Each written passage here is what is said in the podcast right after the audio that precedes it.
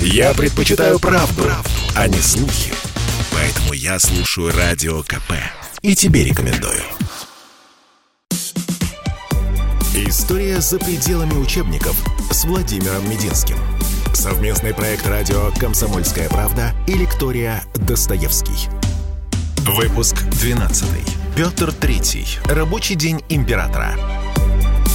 Часть первая.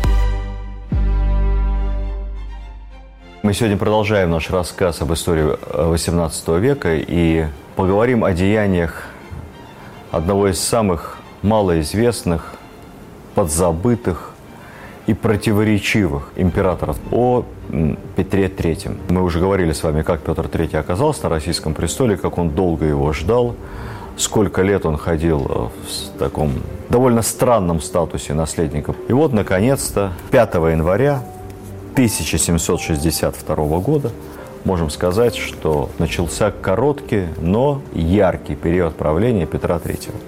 Продлился этот период чуть более полугода, 186 дней. И все эти 186 дней рисуются ну, на протяжении, скажем так, 250 лет последующих в основном рисовалось нашими историками и мемуаристами как такое царствование идиота. Ну, вот волей случая на престоле оказался человек совершенно к этому не готовый пьяница, забулдыга, солдафон, недоумок, неполноценный мужчина, недостойный совершенно своей великой супруги Екатерины. Все, что можно было сказать отрицательное о правителях, было сказано о Петре Третьем. Если посмотреть на этого человека как бы непредвзято, а мы пытаемся в нашем лекционном курсе смотреть на государя с разных точек зрения – то мы должны сказать, что это все не совсем правда. Откуда взялось такое предубеждение против Петра? Главным образом из воспоминаний самой его супруги Екатерины, которая оставила максимально нелицеприятные заметки о своем предшественнике. Вторым источником информации является воспоминания современников Петра III, которые его знали и оставили потом соответствующие мемуары. Но кто эти современники? Давайте посмотрим. Эти современники, опять же, сановники, царедворцы, ближайшие приближенные Екатерининского двора ну, трудно предположить, чтобы они писали что-то сильно противоречащее мнению государыни. И вот, опираясь на мнение крайне заинтересованных сторон, на мнение супруги, которая его свергла, и, возможно, мы об этом сейчас поговорим, возможно, убила, и на мнение его ближай... ее команды, ее окружения, было сформировано представление о, личных качествах и жизни Петра III. Так ли это было на самом деле? Давайте посмотрим. Ему приписывали чудовищные планы – Ему приписывали намерение отказаться от православия, осуществить реформу Русской Православной Церкви по протестантскому образцу. Якобы Петр собирался удалить из храмов все внутреннее убранство, уничтожить иконы, оставив лишь изображение Христа и Богородицы, убрать всю эту красоту, в общем, спилить золото с куполов. Продажная внешняя политика – Мол, все, что делал внешней политике Петр III, было продиктовано исключительно интересами его кумира Фридриха, короля прусского, интересами его Гольштинии, того крошечного, нищего герцогства на северо-западе Германии, где, собственно, он родился на свет и где изначально должен был бы властвовать на протяжении всей своей жизни, если бы волей случая не оказался на российском престоле. Если говорить о церковной линии, то в манифесте Екатерины II по случаю восшествия на престол в июле 1762 года. Петру это просто ставилось в прямую вину. Я процитирую. «Церковь наша греческая крайне уже подвержена осталась последней своей опасности переменой древнего в России православия и принятием иноверного закона». Ну, то есть, переводя на русский язык, я пришла Екатерина, чтобы спасти веру православную.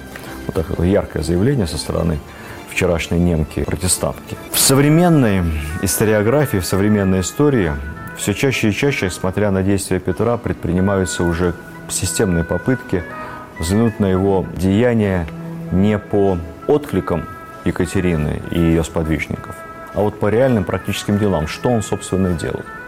Я очень рекомендую вам интересную книгу Александра Мыльникова, автора биографии Петра III э, в серии «ЖЗЛ. Жизнь замечательных людей».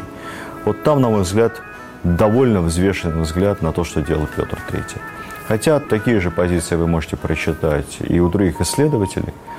Они сейчас встречаются все чаще, чаще и чаще. Ну, начнем с вами с внутренней политики Петра III. Что было сделано им во внутренней жизни за эти полгода? В первую очередь, небывалая э, законотворческая активность.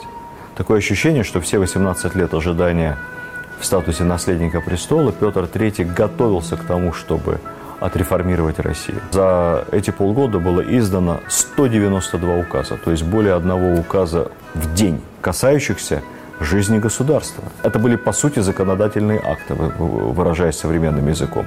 Это не касается указов о награждении, каких-то производстве в чины, повышения в звании, то есть такой административной рутины, текучки. Вот содержательный один закон в день. Петр III все время работал. Приходил в свой рабочий кабинет с раннего утра, и вот как вспоминает его биограф Штеллен – был чрезвычайно энергичен. С раннего утра он был в своем рабочем кабинете, где сначала заслушивал доклады, потом спешил на заседание Сената или коллегии.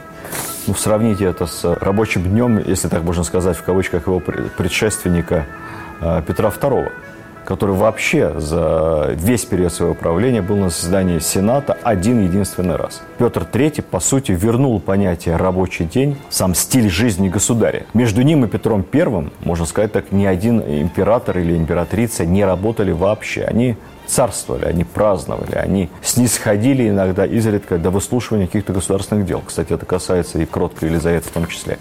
Петр III хотел трудиться и хотел сделать как лучше. Петр III упраздняет тайную канцелярию. Ни кроткая Елизавета, ни просвещенная Екатерина. Именно Петр III отдельным рескриптом запрещает само словосочетание слова и дела к произнесению. Что такое слово и дело, я напомню. Любое частное лицо в присутствии государственного служащего, либо офицера – либо даже э, чиновника публично имела право закричать или продекларировать слово и дело государева, что означало, что он требует внеочередного доклада в соответствующей государственной инстанции и обладает информацией о государственном преступлении. Вы можете себе представить, какое количество злоупотреблений, поклепов, доносов – это порождало. При всем при этом вообще сама внутренняя атмосфера того времени, вот, начиная от Петра и заканчивая последними месяцами правления Елизаветы, несмотря на всю ее кроткость и гуманизм, так называемый, вся атмосфера была пропитана духом доносительства.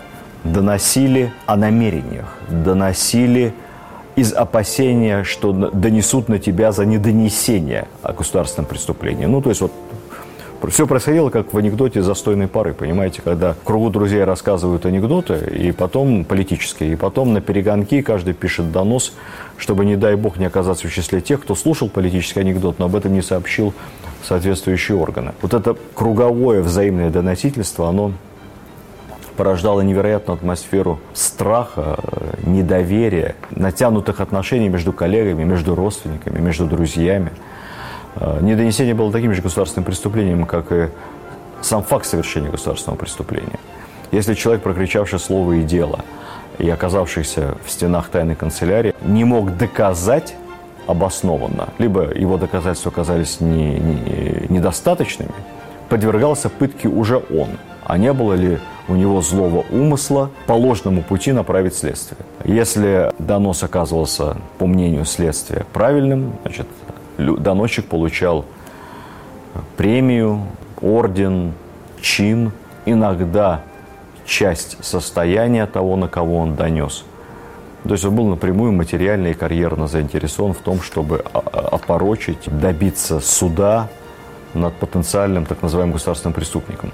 Вот эта вся чудовищная атмосфера, достигшая своего апогея при Анне Иоанновне, потом несколько пошедшая на спад, но не прекратившаяся при Елизавете, вся эта история закончилась только при Петре III. Петр III запретил слово и дело, Петр III упраздняет тайную канцелярию, Петр III прекращает политический сыск. Кстати, тайная канцелярия потом возродится при Екатерине II, при его просвещенной супруге, уже под названием «Тайной экспедиции» сути дела, это не меняло. Петр III возвращает огромное количество осужденных сановников, чиновников своей предшественницей и никого не подвергает опале вообще. Вещь совершенно беспрецедентная. Ну вот, например, да, по поводу опалы. Вообще опала – это такое интересное понятие того времени, а, непонятное. То есть вот подвергнуть опале – это что означает? Собственно, Тебе запрещают являться перед светлой очи государевой. Тебя не пускают во дворец. С тобой перестают здороваться. Говорят, что о тебе дурно где-то высказался государь и сказал, ну, вот, вот этого ко мне больше не, не приводить. А с тобой перестают иметь дела.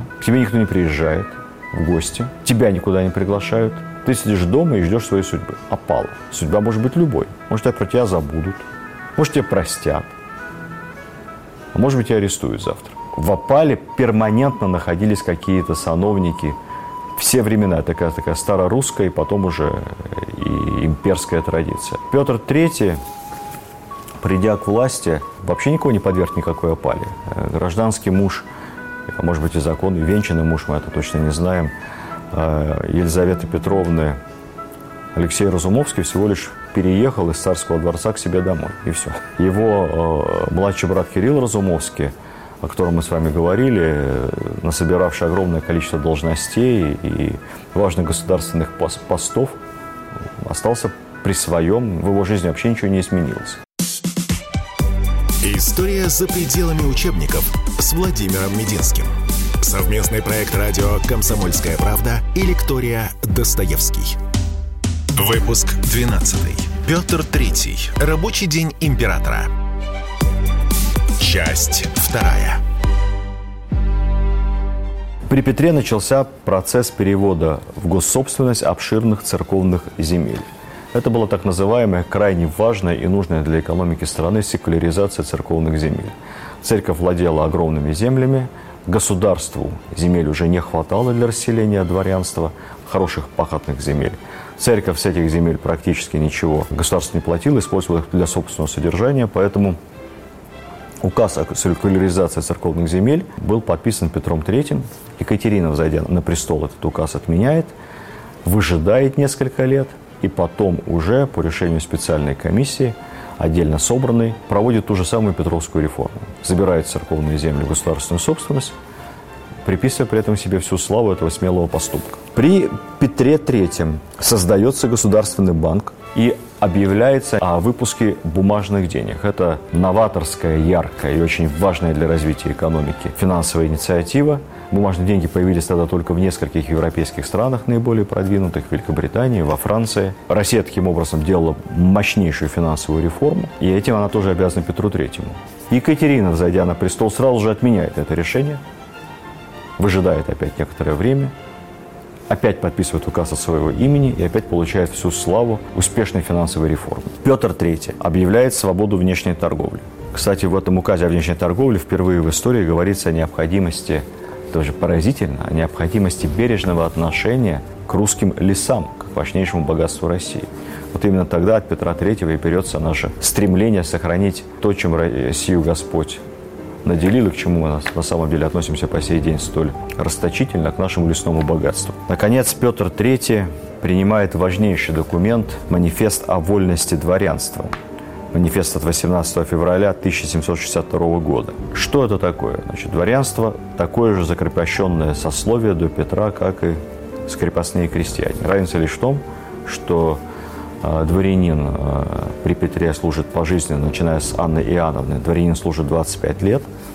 Обязательно либо военная служба, либо гражданская. Гражданская скорее в порядке исключения. За это дворянин имеет землю, усадьбу и крестьян, которые его содержат. Петр III освобождает дворянство от обязательной военной службы, разрешает ему беспрепятственный выезд из страны и дает ему возможность спокойно продавать и передавать свои земельные владения. То есть фактически земля передается де-факто наследственную собственность дворянства. Ну, советские, советские историки оценивали это как ужасный акт, консервативный акт, который окончательно разделил страну на два диаметрально антагонистических сословия крестьянства и дворянства. Вот крестьяне остались крепостными, дворянство освободилось и могло вполне себе бездельничать, пользоваться арабским трудом крестьян и получило в частную собственность землю, мол, как это ужасно, несправедливо и прочее. Это, наверное, отчасти правда, но давайте посмотрим на это дело и с другой стороны, со стороны дворян. Их все-таки 2% населения – это самая образованная, самая активная, самая продвинутая часть населения страны. Тот слой, который движет вперед Россию, который движет реформы, который рискует жизнью, служа в армии, который что-то строит, созидает, изучает, создает культуру, а не только паразитирует на теле крестьянства. Ну и, по крайней мере, часть хотя бы нашего общества, нашего народа стала, начиная с Петра Третьего, свободным. В конце концов, это просто по-человечески, что ли. Можно сказать, что процесс раскрепощения, вот раскрепощения русского народа начался с Петра Третьего, начался сверху, с дворянства. Же, как в свое время когда-то с дворянства, из боярства начался процесс закрепощения русского народа. Этот указ о вольности дворянства э, произвел феерический эффект в русском обществе. С одной стороны, ну, конечно, дворянство было восхищено, было благодарно поступило коллективное ходатайство э, установить в центре Петербурга памятник из золота Петру Третьему на средства, собранные русскими дворянами. Петр Третий ответил на это следующим образом, скажу по памяти. «А, «Я надеюсь, что собранному золоту Сенат найдет более полезное применение. Памятник мне ставить не нужно, ибо я надеюсь обрести делами своими – более долговечный памятник в сердцах наших подданных. Согласитесь, ответ благородный, умный и красивый. Отнюдь не говорящий об его авторе как об идиоте. С другой стороны, указ о вольности дворянства, конечно, вызвал определенные ожидания. Ожидания, в первую очередь, со стороны крестьянства. Потому что общественный договор был простой. Крестьянин пашет, ну, иногда, на кого пойдет жребий, а, служит в армии, получая после этого свободу.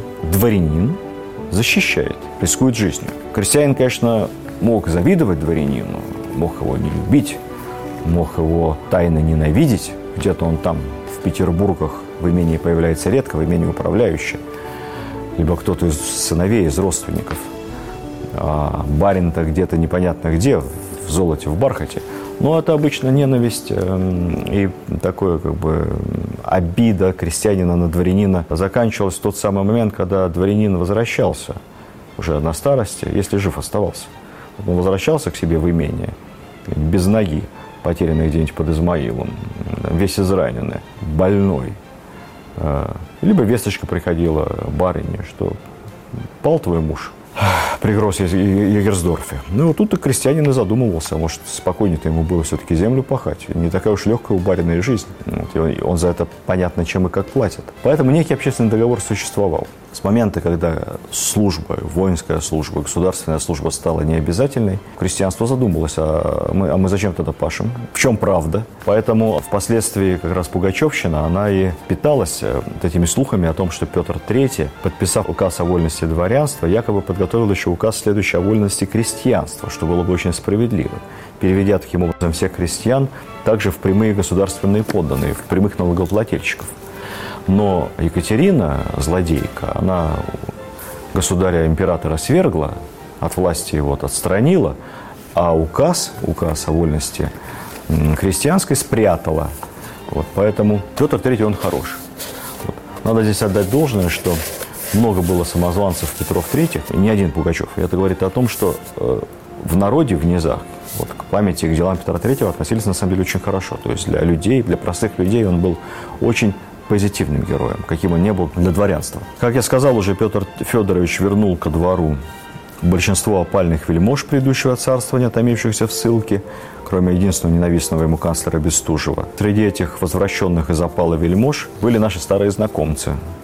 Был фаворит Анны Иоанновны Берон, который проживет потом долгую-долгую-долгую жизнь. Был тот самый генерал-фельдмаршал граф Миних, успешный полководец, которого Петр III включит ближний круг своих приближенных, и который, надо отдать должное этому честному немцу, который останется верным Петру Третьему до самого конца. Он будет с ним до последнего мгновения и будет предлагать разные планы вооруженного сопротивления Екатерине, когда она захватит престол. Петр III, э, по сути, в отношении крестьянства начал ту самую политику, которую продолжит его сын Павел. Забегу немного вперед. Павел э, среди целого ряда своих решений и указов, тоже на протяжении своего недолгого царствования, старался постепенно облегчить долю крестьян. Вот Екатерина много об этом говорила, много писала Вольтеру Руссо, излагала прекрасные наказы, собирала уложенные комиссии, но никаких практических действий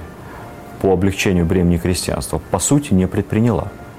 Петр III предпринял, пытался. Равно как пытался потом и Павел I, который ограничит барщину. Именно с этого процесса начнется постепенно раскрепощение э, крестьянства. В этом отношении у Петра и у Павла, как мы понимаем, с вами была, были не только похожие взгляды, но и была к сожалению, похожая судьба. При э, Петре III в Россию, с момента, как он зашел на престол, прибывает огромное количество немцев, галштинцев. Были вызваны галштинские родственники императора. Многие из них составили его ближний круг. Вот в этом отношении он далеко превзошел пресловутую Бероновщину, ну, в части немецкого вопроса. Галштинцев при дворе Петра III оказалось так много, что потом, а, после переворота, для того, чтобы их вывести из России, потребовался целый корабль. То есть явно было больше сотни. Удивительная ирония истории. Судьба их была очень печальна.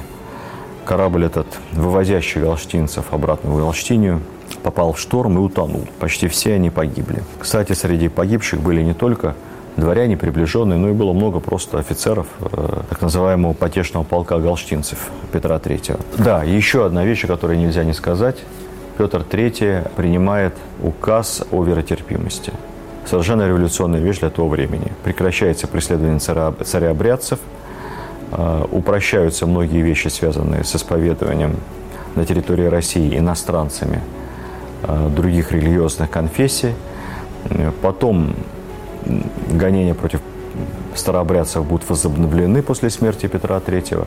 Но, как ни удивительно, именно он оказался человек прогрессивности и в религиозном вопросе в том числе. Что касается внешнеполитического курса Петра III, который всегда ему ставился в укор, конечно, этот неожиданный мир, потерпевший поражение Пруссии, терпящий поражение Пруссии, есть вопросы, но тоже тема довольно сложная и неоднозначная. Поэтому давайте мы об этом поговорим отдельно, потому что то, как нам представляли раньше, вот зашел на престол фанат Фридриха Великого, отказался от всех территориальных завоеваний, отказался от всех плодов Семилетней войны, вернул все занятые Россией э, владения в Пруссии, вывел наши войска из Германии, э, разорвал союз с нашими верными союзниками. И вообще русская кровь при протяжении всех этих лет проливалась зря. Все это тоже верно только отчасти. А мы же хотим с вами получить объективную картину того, что было на самом деле. Поэтому на этом остановимся чуть поподробнее. История за пределами учебников с Владимиром Мединским. Совместный проект радио «Комсомольская правда» и лектория «Достоевский».